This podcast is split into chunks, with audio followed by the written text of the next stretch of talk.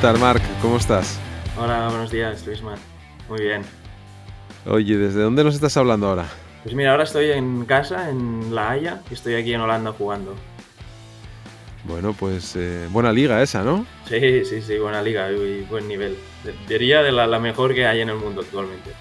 Eso dicen, eso dicen. Para los que somos un- novatos y recién llegados a este deporte eh, y nos estamos eh, adentrando en él, eh, sin duda, eh, cuando lo ves a nivel mediático, a nivel de recursos, a nivel de mm, exposición, sin duda es una, como tú acabas de decir, la mejor liga eh, del mundo, tanto femenina como, como masculina. ¿no?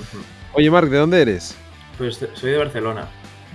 Aunque viví, bueno, casi toda mi vida en Sant Cugat del Vallès, al lado de Barcelona. Pero nací en Barcelona. Bueno, mu- mucho catalán en el mundo del hockey. Sí, sí, sí, mucho catalán, sobre todo en Tarrasa, aunque yo no soy de, de esa No, zona. ver, de Terrassa, de San Cugat, de Barcelona, eh, sois ahí un, un buen, un buen clan de, de profesionales de- de- del, del hockey, lógicamente porque ahí se inició un poco todo, ¿no? No sé si se inició allí inicialmente, pero sí hay un- una, gran, una grandísima escuela, grandísimos clubs, pioneros y además, como digo yo, clanes familiares que han ido eh, de generación en generación eh, eh, trasladando esa pasión por este deporte, ¿no? Porque además te encuentras abuelos, eh. Abuelos que iniciaron eh, a nivel em, profesional o, bueno, amateur, lógicamente, este, deporte y después eh, han ido trasladando a las distintas generaciones ese, gusto y, esa cer- cercanía hacia, hacia el hockey. Oye, y de, y de ese San Cugat que, mm, que te vio crecer, eh, ¿qué recuerdos tienes de, de la infancia? Que es algo que siempre pregunto porque me gusta que os, lle- que os- que os lle- llevaros a, esa, a esos primeros mo- momentos de, de infancia donde uno va, va creciendo. ¿Qué recuerdos tienes, Marc? De Sant Cugat, ver, primero yo viví en Barcelona eh, hasta los... Bueno, somos cinco hermanos y hasta que nacieron los dos últimos, o sea, hasta los eh, que tenía seis años o así, vivimos en Barcelona. Igual, perdona, ¿cuánt- ¿cuántos... ¿Alguno más juega al hockey? Sí, todos. Es justamente esto que contabas de, de la familia que se va pasando de generación en generación, es un poco mi caso, por no decir, es- o sea, completamente es mi caso, porque toda la familia Serraima es del junior y ha jugado a hockey, toda la familia de mi padre. De hecho, el- uno de los que fundó el club es- se llama Luis Serraima, que era mi la familia, o sea, familia todo- toda la familia está ahí metida, y es un poco por eso por la que empecé.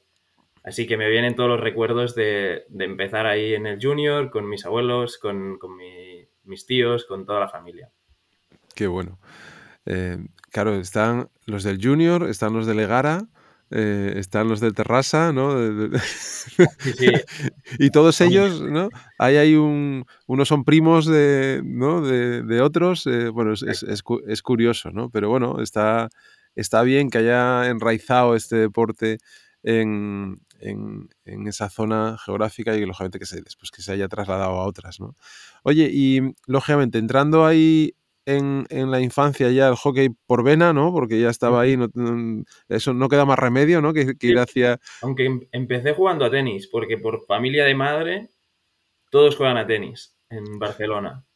Así que el primer año tenía nada, cuatro añitos o así. Hice, no sé si hice un año entero o un, como un campus de verano y empecé jugando tenis. Pero no sé por qué cambié y decidí empezar a hockey. La verdad es que no lo recuerdo muy bien, pero sí que empecé jugando tenis. Bueno, también es otro deporte eh, que, que, que arraiga familia también, ¿no? Mm. Cuando uno empieza se, se traslada también de una manera muy, muy, muy natural. Oye, ¿y, y, y la rivalidad con los hermanos? Eh, ¿Cómo son? ¿Ma- ¿Mayores? ¿Más pequeños? No, yo, yo- o sea, somos cinco, yo soy el mayor, ahora tengo 28 y luego viene mi hermana Mariona, que también está aquí jugando este año en Holanda, en el mismo Ajá. equipo que yo. Qué bueno. Eh, luego viene Ana y luego dos eh, gemelos, niño y niña, Uriol y Berta, que tienen ahora 21 y también todos jugamos al hockey, así que somos ba- bastante cercanos de edades, así que nos llevamos muy bien y siempre pues, mis hermanas han jugado ellas tres juntas en el junior muchos años, ahora Ana y Berta siguen jugando ahí y mi hermano también sigue jugando ahí en el primer equipo del junior.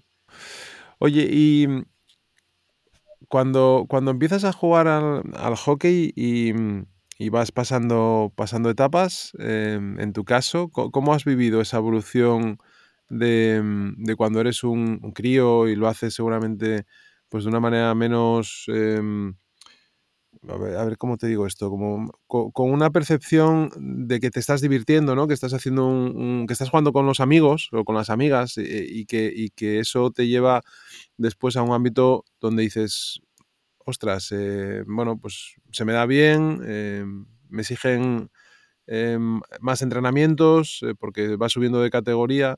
pero ¿cómo vas viviendo esos momentos de, de niño a adolescente en la práctica del deporte y cómo te enfrentas a, pues a los retos que te vas encontrando, ¿no? El hecho de el cuerpo va creciendo, lo que antes te servía ya no te sirve para superar a los rivales eh, en, en, los partidos, ¿no? ¿Cómo, ¿Cómo, vives esos momentos? Sí, a ver, primero de todo, aún a día de hoy sigo intentando divertirme siempre que puedo porque, como decíamos antes, es más un hobby, entonces siempre que puedo, pues intento divertirme. Es verdad que a la que te vas haciendo mayor, pues hay que tomar decisiones, dejar de hacer muchas cosas para poder entrenar, poder ir al gimnasio y poder mejorar si realmente quieres eh, pues llegar a una selección o llegar a poderte irte a jugar fuera a esta liga, por ejemplo. Así que la diversión siempre está ahí, pero sí que empieza a ser más duro y has de, de bueno, tomar decisiones y, y, dejar de lado muchos planes con amigos. Pero al final lo haces porque es lo que quieres y es lo que, lo que si no, no, no, no vale la ¿Y pena. te costaba compaginar eh, en esos tiempos más jóvenes la, la parte de, de entrenos, de, de, diversión, como acabas de decir, que yo creo que es una parte muy importante cuando eres eh, crío, el, el, el, que te tomes el deporte como una diversión y también el, la relación con tus amigos, ¿no? Con, con, los compañeros, con los que haces piña y mm. con lo que los después seguramente muchas veces también empiezas a salir algo con ellos, a compartir otros momentos más allá de, de, del hockey. ¿Pero te costaba compaginar, por ejemplo, los estudios con, con el hockey? En, o sea, de pequeño no, no, mucho, creo que tenía facilidad para los estudios y tanto en primaria como en el colegio lo llevaba bien. Sí que es verdad que en tema de amigos aquí, pues muchas veces hacían planes y yo no podía, pues o porque tenía entrenamiento, o porque tenía partido, y a veces había amigos que lo entendían perfectamente y no pasaba nada y otros que no y la, la relación uh -huh. como que se perdía. Ya está, ya está el Mark con el entrenamiento. ¿Eh? Claro, sí, siempre era, era, o hasta con familia alguna vez Planes. intentar hacer viajes con los primos o cosas así, o no pueden, los, ya están los serranos que no pueden por hockey. Siempre era eso. Y nada, sigue pasando de día de hoy. Y después sí que al empezar la carrera ahí sí que sufrí un poco más, la verdad, para compaginarlo, porque también estudié ingeniería industrial y los primeros años fueron un poco duros y porque tenía poco tiempo, ahora nos íbamos a entrenar, era cuando también cuando empezaba con selección, muchas semanas fuera y ahí sí que fue un poco complicado compaginar todo. Pero bueno, al final aprendes, te adaptas y lo acabé sacando adelante. Oye, ingeniería, eh, ¿por qué ingeniería? Es una carrera dura, ¿eh? Ingeniería. Sí, sí, sí, lo es, sí. ¿Por qué? Pues, mira, siempre me habían gustado toda la parte de números, físicas, matemáticas y todas estas cosas, y, tampoco, y también la parte de empresa. Y en mi colegio, en la, eh, tenía la opción de hacer el, el, bachillerato tecnológico con parte de también de administración y dirección de empresas. Y decidí hacer eso porque tampoco tenía muy claro qué hacer y así es como que no me cerraba ninguna puerta. Y al escoger la carrera tenía un par de amigos con los que jugaba también en, el junior que habían empezado ingeniería industrial, eran un par de años mayores que yo. Y hablando con ellos, pues me atrajo lo que me contaron, también que tenía muchas salidas y no me cerraba muchas puertas y cuadraba bastante con mis planes y con lo que me había gustado de los estudios que ya había hecho. Así que decidí hacer ingeniería industrial. Un poco por eso. Uh -huh. Bueno, aquí ahí, desde te estoy hablando en Gijón, eh, ahí está la, la, Escuela Politécnica de Ingeniería que, se, que depende de la Universidad de Oviedo, que se denomina la EPI, ¿vale? Uh -huh. Y es una escuela eh, muy, no es porque sea de aquí, sino porque es verdad que es muy prestigiosa. Eh, date cuenta que, bueno, pues al igual que en Cataluña, en otro ámbito, en, Asturias hay un pasado industrial eh, fabril muy, muy intenso, ¿no? Y, esas escuelas de ingeniería, eh, incluso las escuelas de FP, de formación profesional más fabriles, más orientadas a, los trabajos em, de, operario, manuales, pues siempre han tenido mucha, mucha incidencia ¿no? en, la región, pero en, particular la EPI es una escuela que ha, que ha, ido evolucionando, creciendo y de la que han salido muchísimos profesionales, porque además lamentablemente en Asturias no tenemos la capacidad de retener todo el talento que, que generamos, ¿no? Y, la gente se tiene que ir, se tiene que ir em, fuera a, otras regiones o, a otras partes del mundo a, a desarrollarse profesionalmente, pero pero bueno, está, eh, es una carrera, siempre ha sido una carrera dura y, lógicamente exigente, ¿no? ¿Y, en qué momento estás de, esa parte? Eh, eh, ¿Terminaste? Ya, terminé todo, sí. Hice o sea, los, los, cuatro años del grado, que tardé cinco, cinco, un poco más, y ahora ya terminé en, en septiembre pasado el máster también, que son dos años más para poder a tener el título habilitante y ser considerado ingeniero en grado superior. y, Así que ya estoy de estudios por fin. ¿Y te, has especializado en, algo concreto? ¿Ese máster va dirigido hacia una área concreta? Sí, así como en la carrera no, no, había nada de especialización, ah, tenías alguna optativa que sí que podías escoger un poco, pero dos o tres, o sea, no llegaba a ser especialización. En el máster sí que, que había que escoger y me especialicé más en gestión de proyectos. Ajá. Complicado eso también, ¿eh? Siempre hay desvíos. O sea, cuando gestionas un proyecto. No, no, nunca sale bien todo. ¿eh? la primera. Eso es lo primero que te dicen. Hay que estar preparado para todo. Eso es, eso es. Sí, sí. Eh, pasa, eso pasa siempre. No solamente en los proyectos de, ingeniería.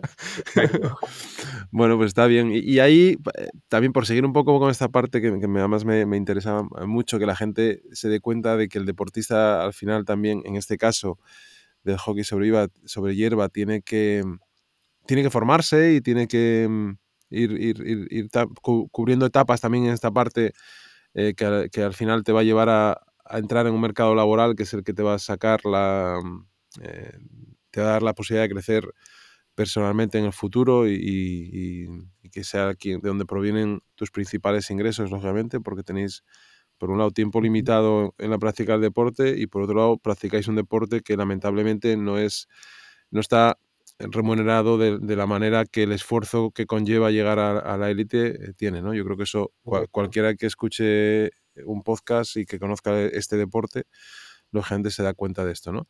Eh, y estás aprovechando, por ejemplo, este, esta estancia ahora en Holanda eh, para mm, cultivar también esta parte, digamos, personal, de estudios, de, futuro, ver qué se está haciendo en ese país, que, que, que yo qué sé, mm, Sí, a ver, o sea, al final vine aquí, tenía claro que algún momento u otro de mi carrera quería irme afuera eh, a jugar hockey, porque creo que en el hockey te lo ponen muy fácil, vas a un equipo, eh, te pueden ayudar con la casa, con, eh, un, con un poco de dinero y además estás ya en un equipo, por lo tanto conoces a gente y es más fácil la, poder llegar a un país nuevo.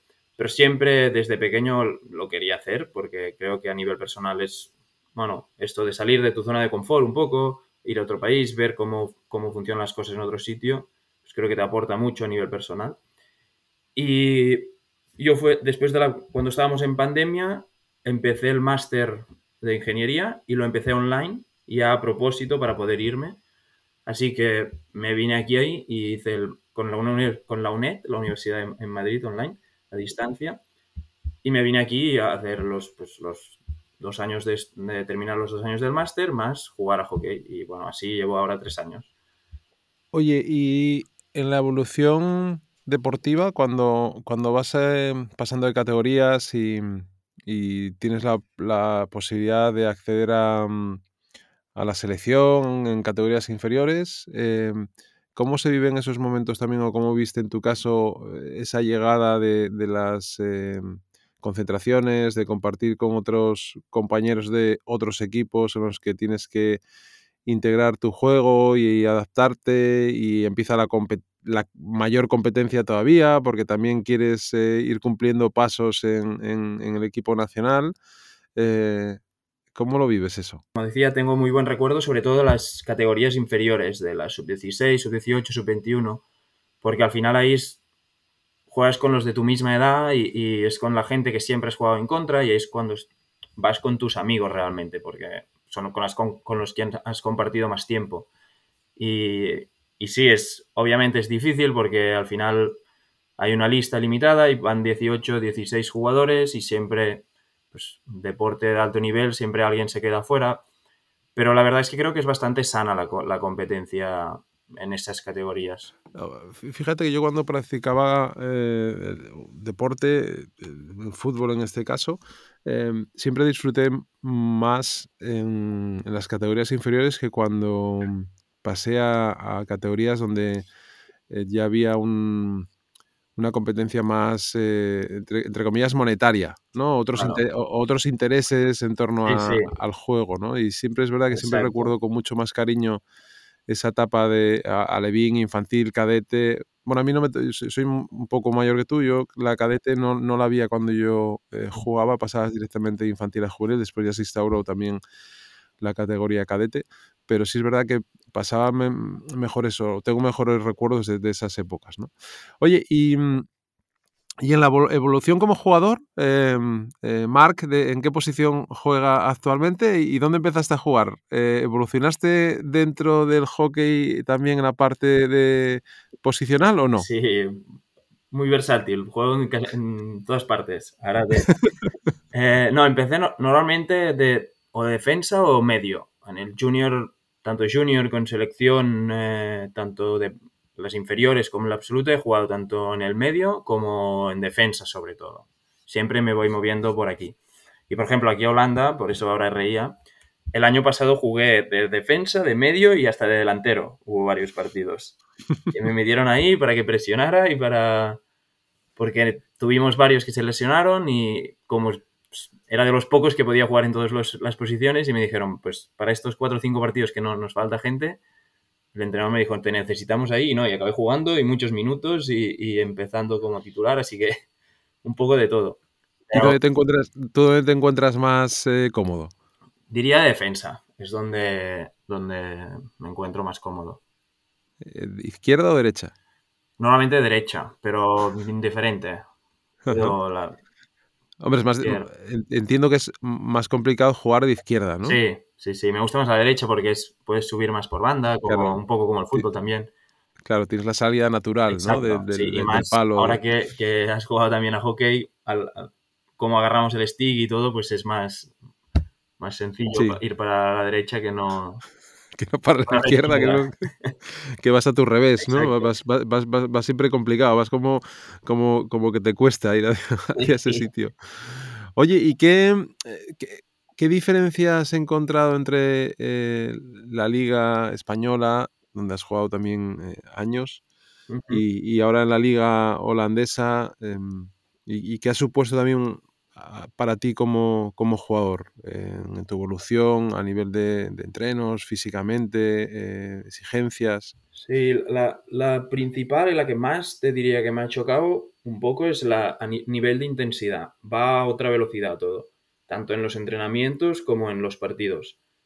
Eh, y eso, pues, la verdad es que una vez te adaptas es una pasada, porque cada entrenamiento era una guerra entre nosotros y, los disfrutabas mucho más. Y luego también así más, hablando un poco más de hockey y en España somos mucho más tácticos, nos gusta mucho más analizar todo, tanto el rival como nosotros, y se nos da bastante mejor esto, y aquí es juega, ataca y ya veremos qué pasa. Y, es se, sí, se convierte en partidos mucho más de ida y vuelta, mucho más eh, que para el espectáculo. Pues claro, imagino que ver partidos de estos que no, no paran ni el ritmo no se corta en ningún momento es, es divertido. Hombre, sí, al, al, espectador, al que lo está viendo por, por televisión, eh, lógicamente, mm, sí, porque si no es como más, cuando algo se convierte en táctico es como más, eh, estás siempre esperando a ver qué ocurre, ¿no? Eh, estás, estás siempre a la expectativa, ¿no? Analizando, en, en, este caso, la jugada, los jugadores, por dónde salen, por dónde puedo mm, retenerlos, dónde tengo que llevar la bola para que eh, poder apretarles o presionarles o, lo que sea, ¿no? O dónde está el rival más débil para ir por ahí a, hacer daño. Em, y lógicamente, si hay una mm, dinámica más, eh, eh, entre comillas, loca, eh, de, ida y vuelta, pues pasa como cuando en otros deportes los equipos se cansan y, ves que las defensas ya no vuelven de la manera que tendrían que volver, ¿no? no se presiona de la manera que tienes que presionar y entonces eh, se producen muchas más oportunidades, muchos más huecos y, no siempre acaban en gol, pero bueno, eh, en este caso es así como tú, como tú dices. ¿no? Yo creo que el, deporte también hay que buscar que sea atractivo para quien lo esté consumiendo, que al final también son los que tienen la la mm, posibilidad de sufragar ¿no? el, coste eh, de, ese deporte. ¿no? Mm, lo estamos viendo ahora, por ejemplo, con la Fórmula 1, cómo han evolucionado a nivel de, mm, de retransmisiones, ¿no? con, lo que juegan, con la cantidad de imágenes distintas, la cantidad de datos que te van ofreciendo rápidamente durante también el, transcurso de las carreras y demás. No, es comparable ¿no? a un deporte en equipo, pero sí eh, lo la industria ha entendido que tiene que transformar esa parte de la comunicación para hacerla más eh, interesante mm, al, espectador, ¿no? Que al final es quien, quien paga eh, todo lo demás, las audiencias. Si hay audiencia, pues hay patrocinios o hay marcas que apuestan por, por ello, ¿no? Oye, y, mm, ahora en, Holanda, ¿qué, mm, ¿cuándo acabáis la liga? ¿Cuántos queda? Eh, ahora nos queda ya un el último partido de la fase regular este fin de semana, el sábado, y luego hay ya los playoffs. ¿Y estáis clasificados para.? No, este año no. El año pasado sí que, que los jugamos y fue, la verdad, es que una experiencia inolvidable. Uno de mis mejores años de mi vida, diría, en cuanto a hockey. Pero este año no, ha sido un poco. temporada un poco más complicada. Nos hemos quedado fuera. Entiendo que la juegan cuatro equipos la. la correcto. la liga es de 12 y los cuatro primeros juegan. ¿Y, en el futuro eh, próximo, eh, a nivel deportivo? Pues eh, me vuelvo para España. Primicia aquí en penalti. Stroke. Eso está bien, está bien dar primicias de vez en cuando. no, no, sí, por, sobre todo por tema de trabajo. He encontrado trabajo ahora, al, como te he dicho antes, al terminar pues, con los estudios, quiero dar un, un paso más y empezar también a trabajar y empezar en este nuevo capítulo de mi vida y he encontrado una, una oportunidad en, Barcelona que, cuadra mucho con lo que quería y, pues he decidido tomarlo. Bueno. Así que me vuelvo Pero te, a casa. ¿Te vuelves a casa? ¿Se puede decir el equipo al que vuelves o no?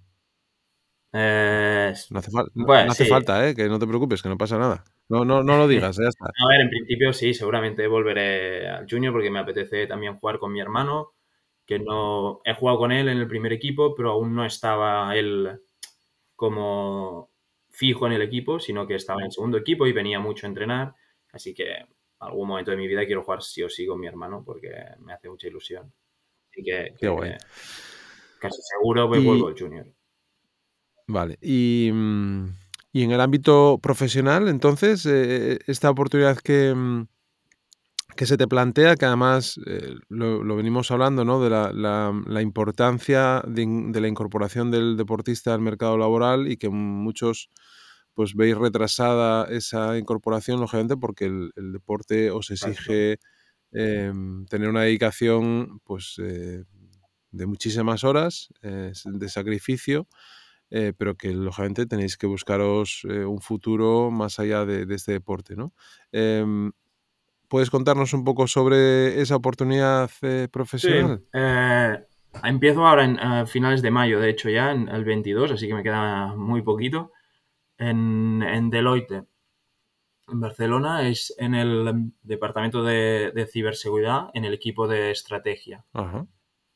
Bueno, no está mal, no suena mal eso. Sí, por eso suena bien, suena bien. Hice el, em, el trabajo final de máster sí que lo hice enfocado a la mm, ciberseguridad en el ámbito industrial, sobre todo, porque ahora, bueno, mire, como decíamos antes de empezar el podcast, también todo lo de la inteligencia artificial, pues ciberseguridad también está todo, últimamente se, escucha mucho de ello y me interesaba y empecé el, el, el trabajo final de máster para conocer un poco más de ello y la verdad es que me gustó y vi esta oportunidad, apliqué y, y ha ido todo bien y ahora pues voy a empezar con ellos. Qué bien. Hombre, es un. A ver, lógicamente todo lo que tiene que ver con la seguridad de, de, instalaciones eh, que pueden ser críticas para un país o para una industria, ¿no? Es decir, el, guardar y el tener la, esa, mm, eh, esas barreras, ¿no? Em, bien cerradas para que las personas que no tienen buenas intenciones, llámese hackers malos, ¿no? Porque también hay hackers buenos, eh, que, tengan em, eh, pues esas, em, esas tecnologías, ¿no? Para poder evitar ese tipo de ataques es, muy interesante. Mira, pues el otro día en, otro podcast, ¿vale? Porque hago más, más, de un podcast. El otro día entrevistaba al responsable de, eh, de ciberseguridad, que te pasaré el contacto porque, porque te va a interesar, de Total Energies, ¿vale? Total Energies es una, una energética francesa que, mm, que, opera de manera global en todo el mundo. Lo que pasa es que ahora, eh, desde hace dos, tres años, han o diría que menos, hace un año y medio, sí, dos años, han comprado la parte de B2C que tenía EDP em, y la sede de Total Energies eh, está en, Asturias, está en, Oviedo. Tienen su base también en Madrid, lógicamente, en, España, porque el Madrid tienes la parte comercial y de relaciones, tal, pero la, sede social global, los headquarters, como diríamos, están en, en Oviedo y entrevistaba a, esta persona y hablaba un poco pues de, de, todo esto que te estaba comentando, un poco de las situaciones de, mm, eh, de, peligros ¿no? que puede haber, pero que él, lo llevaba más hacia eh, un ámbito de formación, de educación. Tanto al, cliente, tanto al cliente, en este caso, porque ellos lógicamente llevan energía al cliente final, y en esos trámites que se pueden hacer online de contratación y tal, pues pueden ocurrir cosas, ¿no?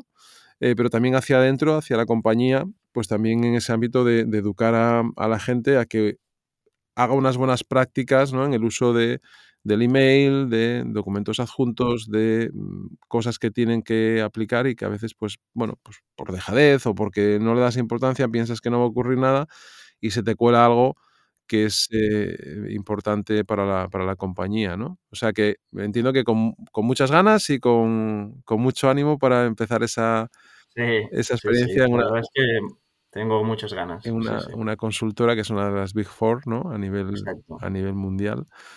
Eh, pues guay, qué bien. Eh, seguramente que, la experiencia, eh, ese primer momento cuando entres en la empresa, ¿no? Y, te veas allí, bien sea en remoto o bien sea presencial, ¿no? Compartiendo con tus compañeros o con el equipo que te toque trabajar, seguramente que nunca lo olvidarás tampoco.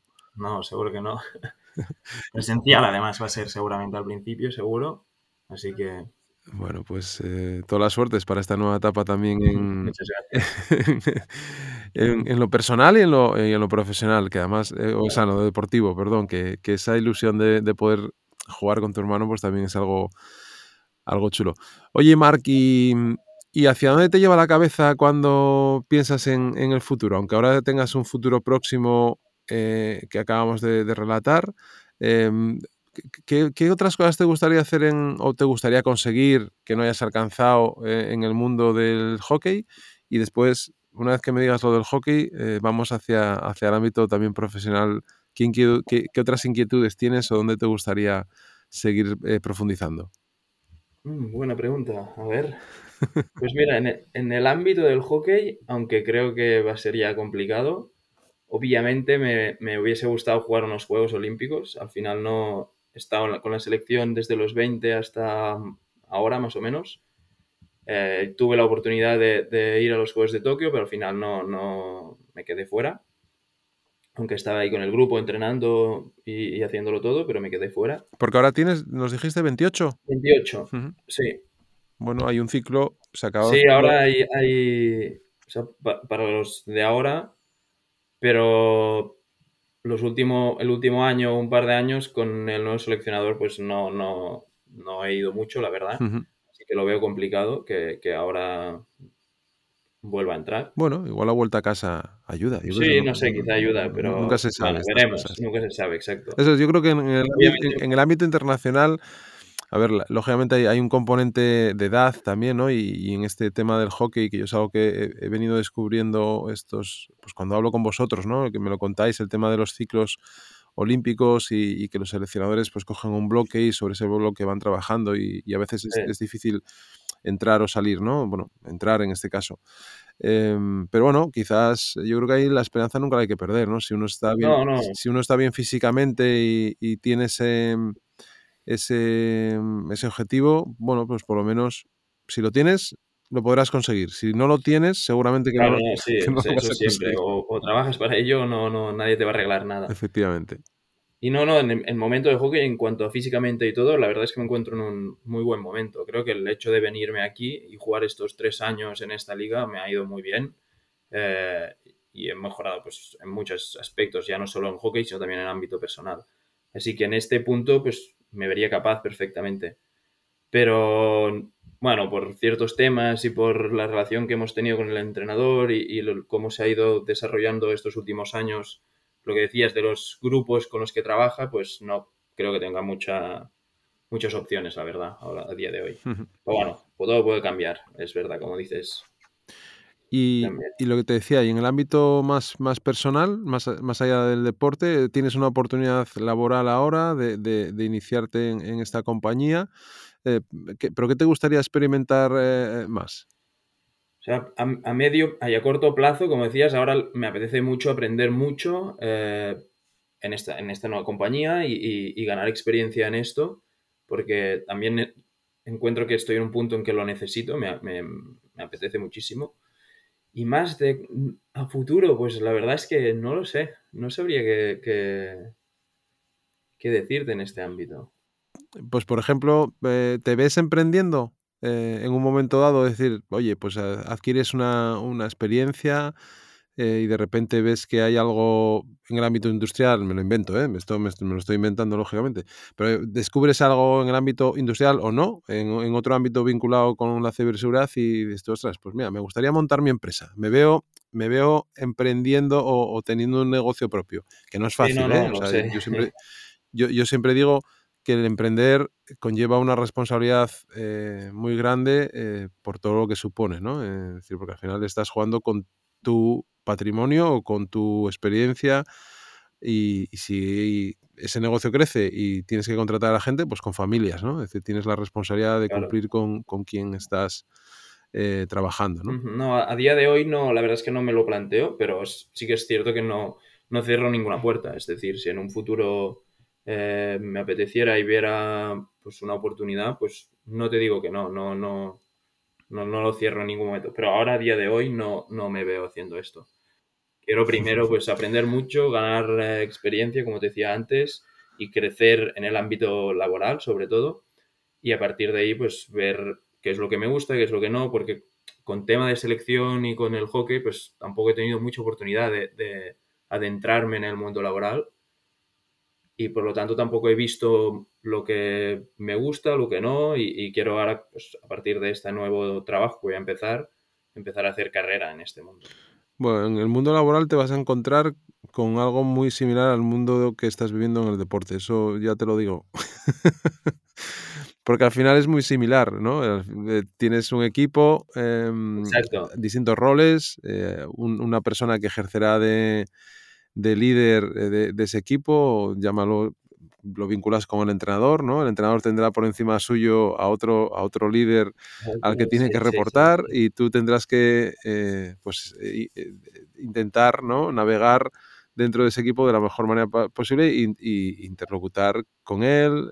algunos te caerán mejor, otros te caerán peor, otras, ¿no? Porque compartirás también en ese sentido, pero bueno, al final eh, yo creo que es ir caminando y ir haciendo, ir descubriendo y, ir encontrando tu sitio, ¿no? Con lo cual, seguramente que no, tengo ninguna duda que va a ser una grandísima experiencia en eh, la que vas a vivir. Oye, Marc, otra cosa que, venimos hablando con, las personas que, han pasado por ahora eh, por el podcast, el tema de, la, de la preparación del deportista en ámbito mental, em, también, bueno, lo, comentaba también estos días con, alguna otra entrevista que tenemos ahí ya preparada para salir, el tema de la, mejora nutricional, seguimiento médico, etcétera, etcétera. Eh, pero a mí me interesa más esa parte de, cabeza, ¿no? De, cómo entrenas o cómo se entrena el estado anímico de un deportista que al final tiene una parte personal que tiene que lidiar con ella, porque la lleva siempre consigo para, para, los entrenos y para los partidos. Eh, ¿Cómo has eh, intentado eh, que eso pues fuese, no sé, una manera también natural de, enfrentarte a, todos los problemas que todos tenemos en la vida y cuando haces mm. deporte pues vienen lesiones o vienen esto que acabas de decir, oye, pues mira, no, no, no tengo la suerte de que el seleccionador cuente conmigo y eso genera también pues, oye, un poco de, de bajón ¿no? y, de, de frustración. Em, me decía Rocío Ibarra ¿no? en, el, en el segundo de los podcasts, dejaba una frase algo así como decía que había veces que se sentía que no había hecho em, lo que tenía que haber hecho, ¿no? O sea, que, que, porque no había conseguido ciertas cosas que le hubiese gustado conseguir, ¿no? Y digo, y digo para mí es todo lo contrario, es decir, vale, tú puedes tener ahí una visión, ¿no? De, de, de, un, de conseguir un éxito, una, yo qué sé, una medalla, una clasificación para las Olimpiadas, una liga, etcétera, etcétera, y, ves que no lo consigues y de repente te pones a pensar y dices, ostras, es que quizás no, no he conseguido todo lo que mm, me gustaría y eso para mí es un fracaso, ¿no? Ostras, ¿no? ¿Cómo, ves todo esto? No, la, o sea, está claro que la parte mental es, influye muchísimo, por no decir que es casi lo más importante en el deporte de hoy en día, porque al final cuando llegas a cierto nivel todo el mundo está bien físicamente, todo el mundo técnicamente sabe, pero la parte mental juega un papel fundamental, creo. Y mm, hay de todo, hay momentos duros, obviamente, que, pues, te tienes que apoyar pues, tanto de, familia, de amigos, de hasta, de hasta de algún profesional. Por ejemplo, en la selección teníamos un psicólogo que también nos ayudaba en todos estos aspectos. Y hay momentos, pues nada, que es, de seguir adelante, creyendo en lo que haces y, pues, las cosas se van poniendo un poco en su sitio normalmente. ¿Y ha evolucionado esto en los últimos años a nivel de, de entrenadores, de gente, de, los profesionales que, con los que has compartido, eh, ¿te has encontrado con, con que entienden esta importancia de, tener en cuenta todos estos momentos que vive el deportista? ¿O, ha, habido veces en los que quizás no se ha tenido tan en cuenta? Sí, de todo un poco. Es, o sea, como dices, hay muchos momentos en los que no se ha tenido en cuenta aunque creo que cada vez más se le da más importancia, ya no solo a nivel de hockey, sino a nivel de deporte, y cada vez más salen muchos más deportistas contando su historia de que lo han pasado mal, problemas de depresión porque no se veían lo buenos que eran, y tenemos mil ejemplos, creo, hoy en día. Y por ejemplo, aquí en Holanda, uno de los, el entrenador con el, con el que he estado jugando estos años, una de las cosas que más me ha gustado de él y que también me ha hecho quedarme más años y disfrutar de, mi estancia aquí, es que era muy bueno en esta parte mental. Él, más que en hockey, él creía que, la parte mental era lo más importante y que ya podías ser muy bueno, que si no estabas mentalmente preparado y listo para jugar, lo demás pues, servía de poco. Y lo trabajábamos mucho. ¿Y este entrenador que has tenido, había sido previamente jugador también? Eh, sí, creo que sí. No sé, creo que no. fue un buen jugador, pero no a nivel internacional. Pero sí como entrenador, pues se llama Paul Van y ha sido tanto de, la selección holandesa como ahora nos, nos, dejó este año, mitad de temporada, para ir a, para ser el seleccionador de Holanda de chicas. Así que es un entrenador eh, bueno, con, con, nombre y con mucha carrera. Y le gusta mucho esta parte mental y, hacíamos pues muchas reuniones, muchos eh, vídeos trabajando sobre todo esta parte mental.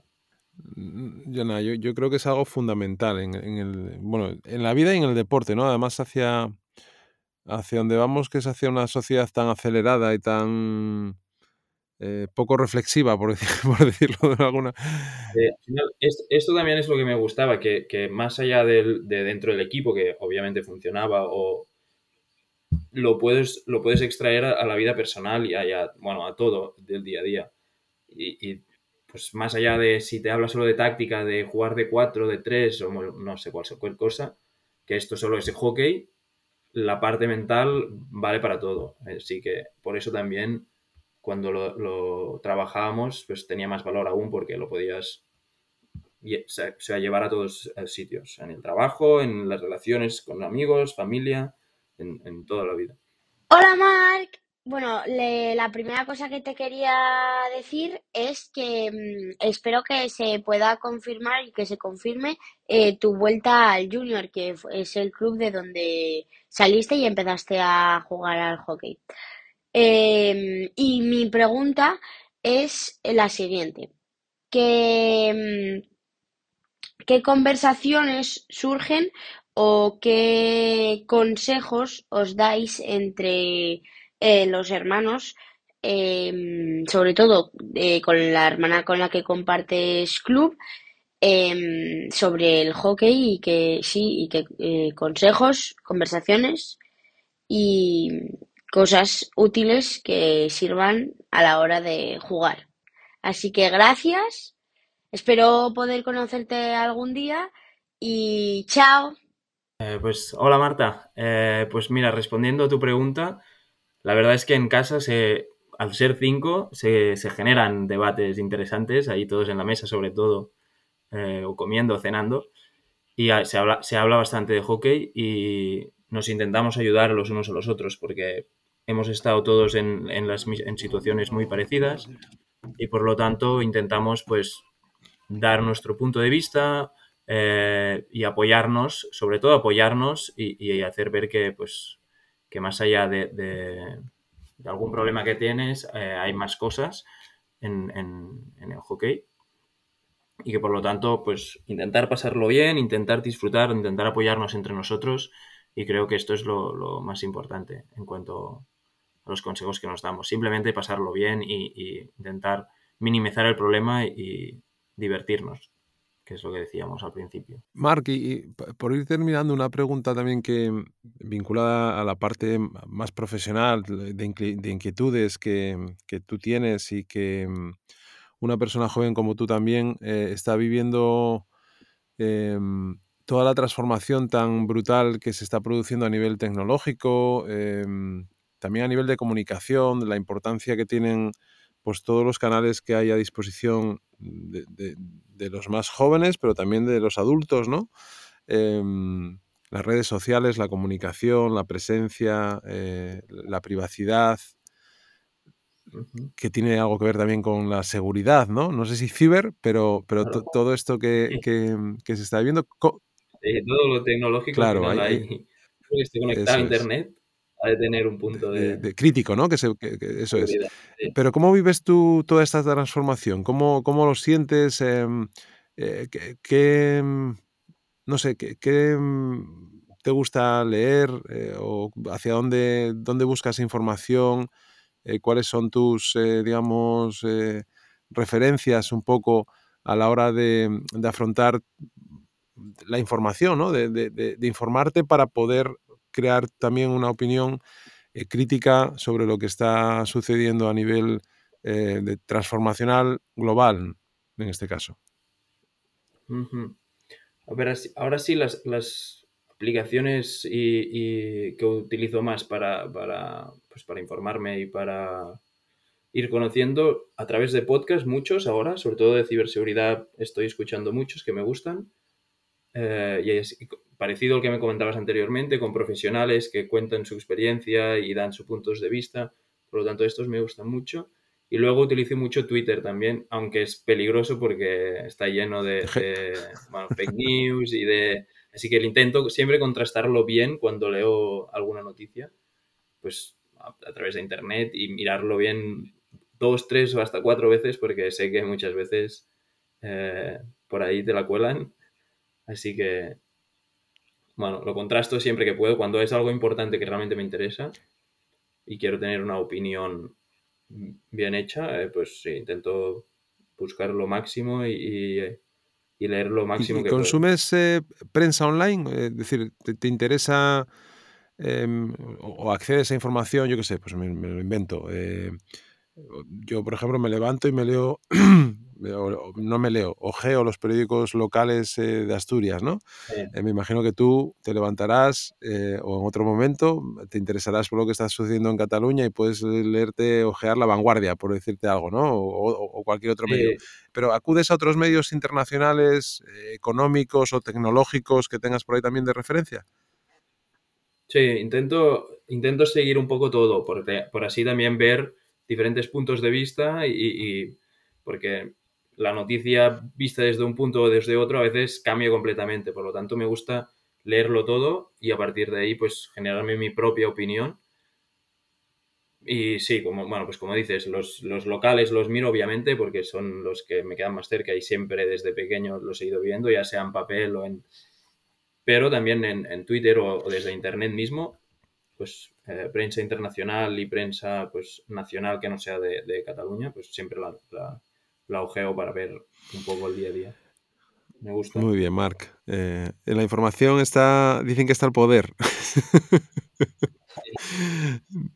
no sé si es así o no, realmente yo creo que un poco, un poco sí hay de esto. Oye, pues em, muchísimas gracias por tu tiempo, Marc. Lo estoy repitiendo, en, yo creo, en todas las entrevistas, que lo que más me gusta es em, el acercamiento natural que hay al deportista en, el hockey sobre hierba, que supongo que habrán eh, en otros deportes minoritarios también, porque cuando te acercas a un deportista que está en un deporte más masivo, dígase mm.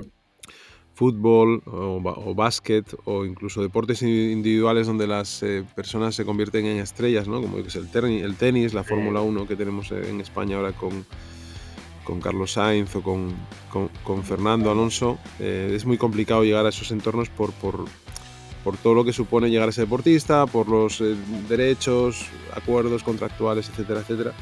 Y sin embargo, vosotros y tanto con los chicos como las chicas y con otros profesionales que vamos a, a, intentar traer, pues el acercamiento es súper natural y, y, se agradece, ¿no? Se agradece sobre todo porque como uno de los objetivos es trasladar esto a los más pequeños, ¿no? El otro día me decía un padre eh, del equipo, no de los que juega con mi hija, sino de, un equipo superior que le estaba obligando a la hija a que escuchara todos los podcasts. Digo, yo no sé si será bueno o no, porque me van a coger después un poco de manía, pero, pero que lo vean también como una manera de formación, ¿no? De, hacer, de, descubrirles eh, lo que ocurre en este deporte, ¿no? Con los profesionales, con lo cual simplemente muchas gracias por tu tiempo, Marc, por dedicarme este trocito de la mañana y, darme la oportunidad de, llevar tu historia a la gente que nos pueda escuchar ahora o en el futuro, ¿no? No, pues nada, muchas gracias también a ti por dedicar este, bueno, por dedicarme este tiempo a mí y para poder contar un poco mi historia y por hacer esta iniciativa que seguro que, saldrá bien, tirará hacia adelante y, y, ayudará al mundo del hockey. Todo lo que sea hablar de hockey, yo me sumo seguro. Pues muchas gracias, Marco.